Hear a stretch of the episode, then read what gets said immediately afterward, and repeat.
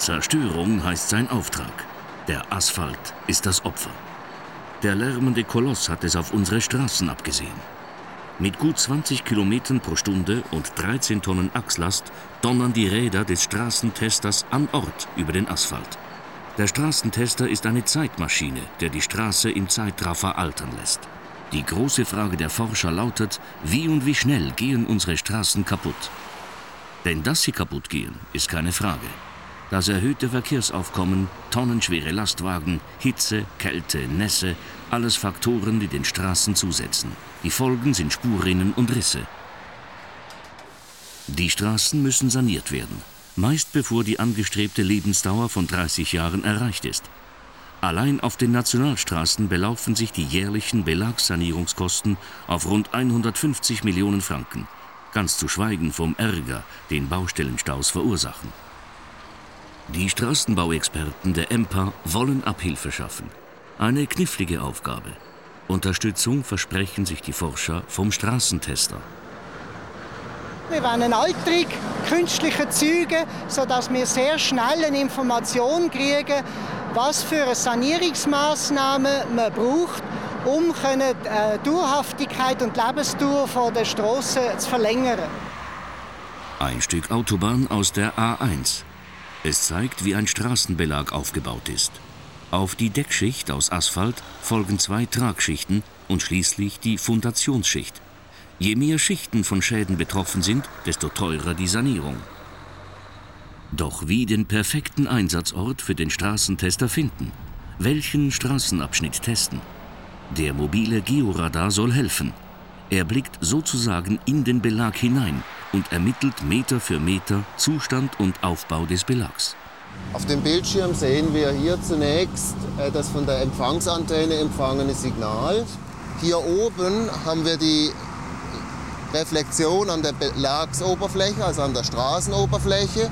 Und hier haben wir noch zwei weitere, die hier schon deutlich sichtbar sind, die aus dem Untergrund kommen. Das könnte zum Beispiel die Untergrenze des Straßenbelags sein oder auch eine äh, Schichtgrenze innerhalb des Straßenbelages. Das bedarf dann noch einer weiteren Auswertung. Mit Hilfe des Georadars will Manfred Partl in der Praxis den geeigneten Einsatzort für den Straßentester finden. Unterwegs auf der A53 bei Uster. Der Belag ist hier nahe am Totalschaden. Ob so vieler Schäden gerät Manfred Partl so richtig in Fahrt. Das, das sind jetzt ganz äh, schlimme Risse. Also typisch, da hat man einfach zu lange gewartet, bis man mit einer Erneuerung angefangen hat. Also da muss man praktisch jetzt die ganze Straße wegrissen, den ganzen Belag wegrissen und das hat dann nachher dann auch zur Folge, dass man längere Baustellenzeiten hat, man hat Staus und so und das ist eigentlich genau das, was wir vermeiden wollen. Kosten sparen heißt nicht nur den perfekten Sanierungsmoment finden. Es heißt auch neue, besonders widerstandsfähige Straßenbeläge entwickeln. Zu diesem Zweck werden Partels Leute schon mal zu Straßenarbeitern. Hier bauen sie eine kleine Teststraße mit einem neu entwickelten Belag. Es ist ein Flüsterbelag, der nicht nur leise, sondern auch besonders sicher sein soll. Doch ist der Belag auch widerstandsfähig?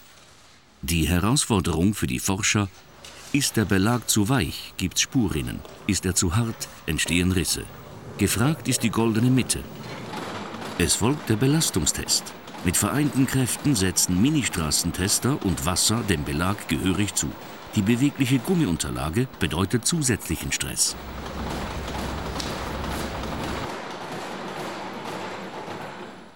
Die Forscher sind gespannt. Hat der Belag Schaden genommen? Das Resultat schon mal vorweg. Der neue Belag muss in Sachen Widerstandsfähigkeit noch deutlich verbessert werden.